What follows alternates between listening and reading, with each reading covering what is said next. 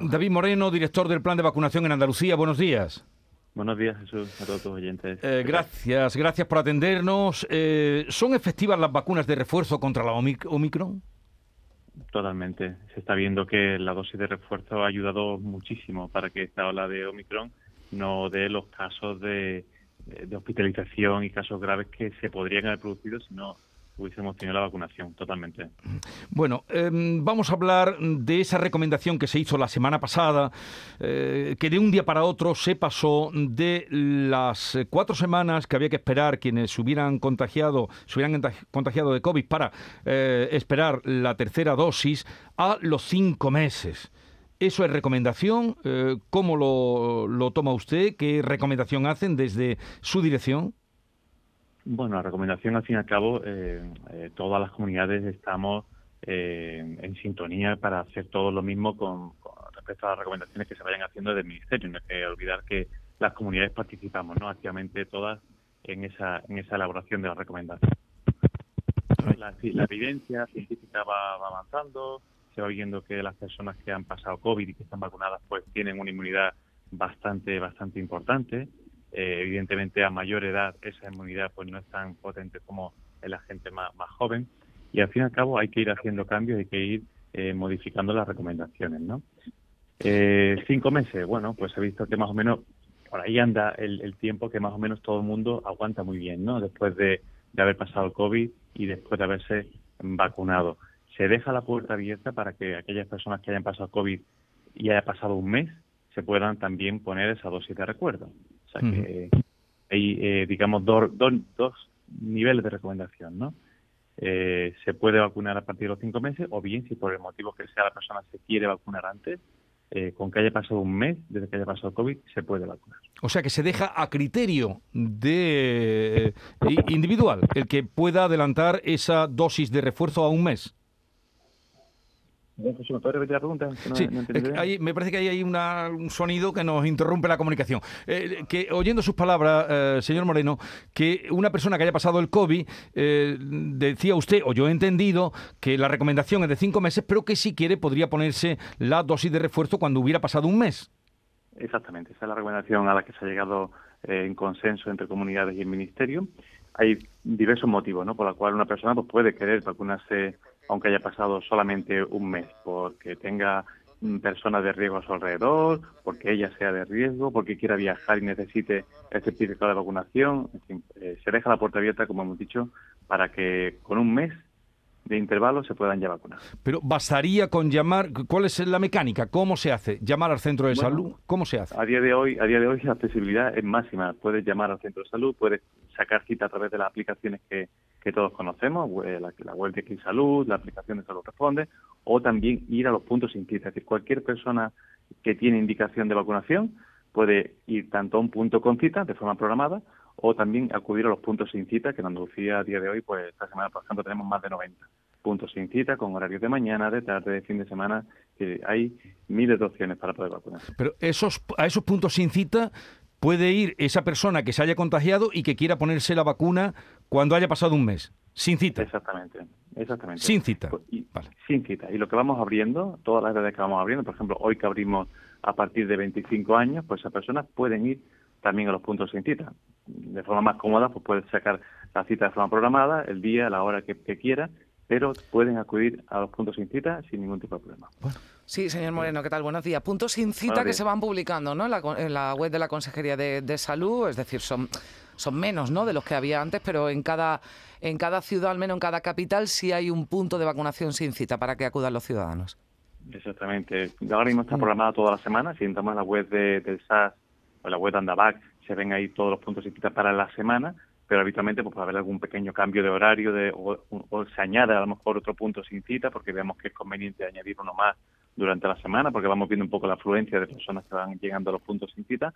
Recomendamos que la persona pues lo vea ¿no? en el día, si quiere ir a un punto sin cita, pues vea exactamente ese día qué, punto hay, qué horario tiene, pero la programación ya está para toda la semana prácticamente. Eh, ¿Cómo va? ¿Cómo va ese, eh, ese plan de vacunación para las terceras dosis? ¿Está respondiendo? ¿Están respondiendo los andaluces igual o en menor medida? Porque recordamos con la primera, la segunda dosis, esas grandes colas en los vacunódromos que, veíamos hace unos meses. Ahora esto está más eh, tranquilo, ¿no? Usted lo decía, incluso se puede acudir sin cita. En general, ¿cómo está respondiendo la población?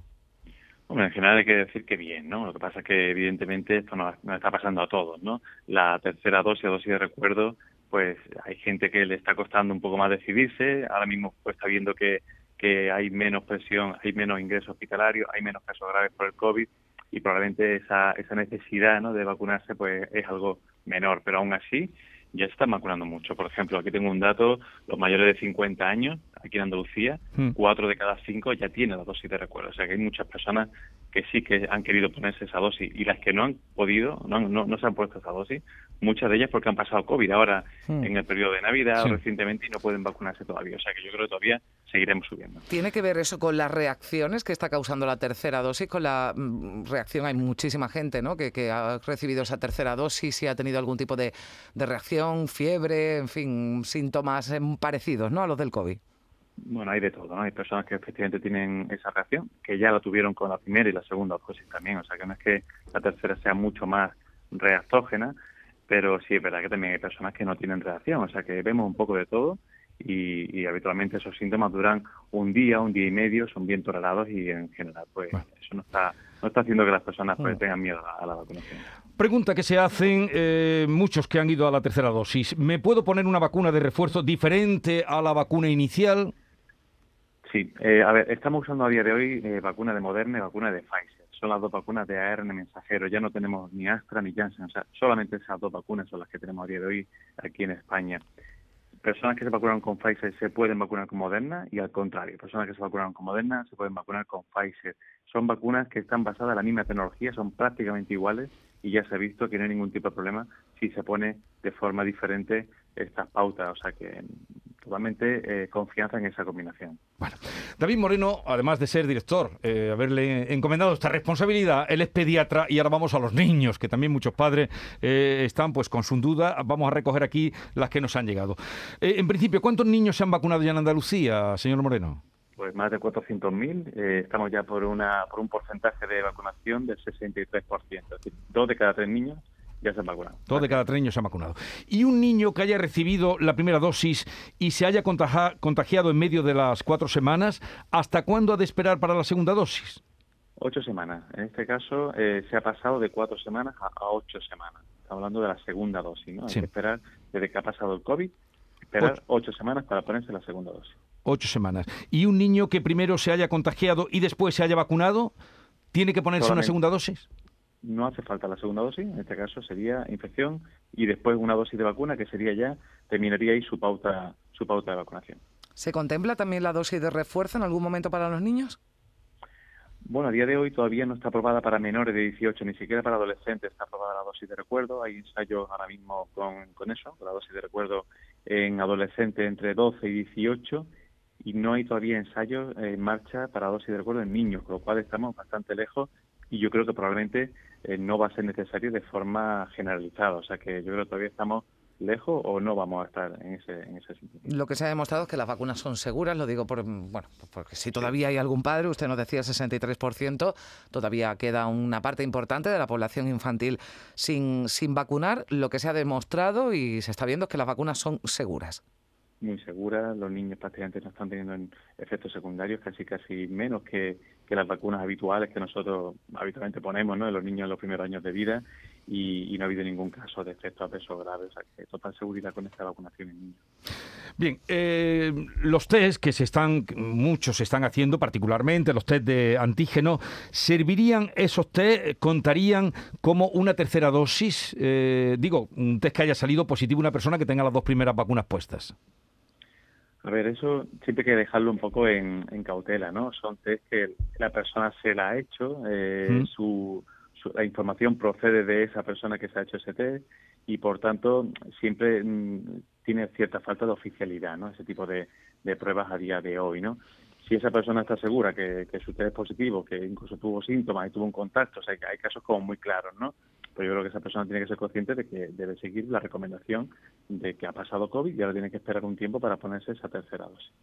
Hay novedades en cuanto al pasaporte, eh, señor Moreno. Bueno, aquí se ha ampliado ese pasaporte COVID, esa exigencia para acceder a hospitales, a residencias, a locales de, hostelería. Y hablábamos eh, no hace mucho con el consejero de salud, siempre que, viene por aquí. A mí me gustaría también preguntarle a usted, eh, sirve que dice que ha servido, ¿no? que ha sido una herramienta para recuperar esos rezagados, indecisos, en fin, a los que no habían decidido no, no vacunarse. ¿Cuántos quedan actualmente? Bueno, pues todavía nos quedan unos cuantos, ¿no? Hay, hay ahora mismo mayores de 12 años, ¿no? No voy a incluir aquí en hmm. este caso los niños que acaban de, digamos, de empezar a vacunarse. Mayores de 12 años nos quedan 343.000 andaluces por vacunarse, menos del 5%, o sea, llevamos por menos del 5%, eh, lo cual es una cifra para sentirse contento, evidentemente, pero también, también pensamos en esos 343.000 que, que deberían vacunarse. Por pero hay alguna esperanza de poder recuperarlo, lo digo porque ya parece que sí, el pasaporte COVID va a ser necesario además en la Unión Europea, va a tener una fecha de, de, caducidad, bueno, parece que se, se, hace un cerco ¿no? Al, no, al, no, al no vacunado. Pues se, vacunan unos 2.500 en Andalucía cada, cada día, ¿eh? cada día, 2.500, o sea que son pocos, pero, pero yo creo que hay que seguir insistiendo en estas medidas porque al final pues hace que, se vacunen. En diciembre se vacunaron por primera vez 107.000 andaluces, o sea que fue un mes que superó los meses anteriores y, y, que evidentemente claramente se asoció a las medidas del certificado de vacunación. O sea que yo creo que todo lo que sea intentar rescatar a esas personas que nos han vacunado eh, son buenas. Eh, David Moreno, eh, director del plan de vacunación de la Junta. Hoy estamos en el segundo aniversario del primer diagnóstico. ¿Cuánto han pasado dos años? Y nos preguntábamos antes, y yo le pregunto a usted, ¿cuánto desconocemos aún de este virus? Bueno, pues hay varias incógnitas, ¿no? Una son pues las variantes, ¿no? Que, puedan llegar y, y esas variantes si van a llegar eh, al estilo de la Omicron, ¿no? Con cierta menor gravedad, seguramente son más van a ser transmisibles son muy van a ser muy transmisibles estas nuevas variantes pero fundamentalmente necesitamos saber si, si van a ser más graves y si las van a cubrir las vacunas que estamos usando a día de hoy ¿no? y en eso estamos ¿no? en, en ver si de aquí a final de año vamos a tener que empezar a emplear ya vacunas con, con esas variantes incluidas en la vacuna, ¿no? Como hacemos a veces con la gripe, ¿no? Que, que vamos metiendo las variantes que van circulando en esa época. O sea que fundamentalmente va a girar en torno a esa, esa preocupación lo que queda del año. O sea, usted no descarta que nos pueda sorprender una ola o una oleada más agresiva incluso contra la que no puedan eh, reaccionar las vacunas que tenemos puestas. Esa posibilidad siempre va a existir. Eh, evidentemente, las probabilidades van siendo cada vez menos, ¿no? Porque el virus va mutando y parece que va mutando hacia, hacia variantes menos, menos letales pero pero esta amenaza la tenemos con otros virus como el, de la gripe, ¿no? De vez en cuando llega un virus de la gripe con una mutación especial y que tiene más agresividad que los años anteriores. O sea que esto es una cosa que en medicina conocemos desde hace muchísimos años. ¿Es pronto, señor Moreno, ya para cambiar el protocolo, el control, la vigilancia de la enfermedad y tratar el COVID como una endemia, como la gripe? Bueno, pues en eso estamos, ¿no? En ver si, si definitivamente pues acaba siendo una infección respiratoria al estilo de la gripe, ¿no? Lo que pasa es que este virus tiene pues un contexto especial de la pandemia, una pandemia mundial, variantes que van llegando y, bueno, yo creo que hay que ir paso a paso. Eh, se está evidentemente pensando en hacer un paso de estrategia que yo creo que, es adecuado, pero siempre siempre con, con, las armas ahí preparadas por si esto se endurece de nuevo, claro. Bueno. Andalucía, como venimos también contando, pedirá ampliar la vigencia del pasaporte COVID 15 días más y, y, en fin, ya veremos eh, pues qué nos depara. Ojalá que no que, las vacunas que tengamos eh, pues sirvan. Pero una cosa, antes ha dicho usted que el test de antígenos como no se sabe muy bien el control, mm, no podría servir como mm, en sustitución de una tercera dosis, alguien que con las dos vacunas tenga luego, eh, haya contraído el COVID. Pero en cambio, ese test sí que sirve para darse de baja. Bueno, pues eh, la situación ha, hecho que este, tema pues se, llegue a eso, ¿no? Eh, eh, hay que pensar, lo dicho, ¿no? Que esta persona que, que tiene su test y que sabe que, que, o cree que ha sido positiva, pues debe pensar y asumir, digamos, la responsabilidad, ¿no? decir, bueno, pues yo he pasado el COVID y ahora mismo no me voy a vacunar porque he pasado el COVID hace 10 días, ¿no? Pues me voy a esperar un tiempo, que puede ser un mes, dos meses o cinco meses, ¿no? Hasta ponerme la, tercera dosis, ¿no? Esa es un poco la cuestión al final es que la persona también se haga responsable de, de ese COVID que ha pasado, evidentemente. A mí me surge también una, una, duda, ahora que usted está diciendo, está diciendo esto, apelaba a la responsabilidad personal y también al principio decía, bueno, pues queda también un poco a la elección personal que uno, por ejemplo, se ponga la vacuna del COVID cuatro semanas después de haber contraído la infección o hasta los cinco meses, ¿no? que es el intervalo eh, que, se, que se recomienda. Pero, por ejemplo, alguien que ha dado positivo en COVID eh, un test de antígenos, una PCR, pero no haya tenido síntomas. Esto varía si, por ejemplo, alguien que ha tenido, bueno, pues un COVID algo más eh, intenso, ¿no? Con más síntomas. ¿Esto mm, varía en algo a la hora de tomar alguna decisión? Si me pongo la vacuna, espero cuatro semanas, espero dos o tres meses. ¿Significa tener síntomas que puedo tener más eh, anticuerpos? No sé, que me pueden proteger más de la enfermedad. A día de hoy no, está claro, ¿no? Que aunque sí parece que la gravedad y los síntomas puede, puede, puede hacer uno pensar ¿no? que, tengan más inmunidad, no es una cosa uniforme, ¿no? O sea, que no podemos dar una recomendación general para eso, ¿no? Es decir, que los positivos son positivos y los negativos son negativos, que a, día de hoy no se diferencia eh, para una toma de decisión si, si la persona ha tenido más o menos síntomas. Bien, pues vamos a terminar. Eh, David Moreno, director del Plan de Vacunación de la Junta de Andalucía, gracias por estar con nosotros. Un saludo. Gracias a vosotros. Y buenos días. Adiós. Adiós.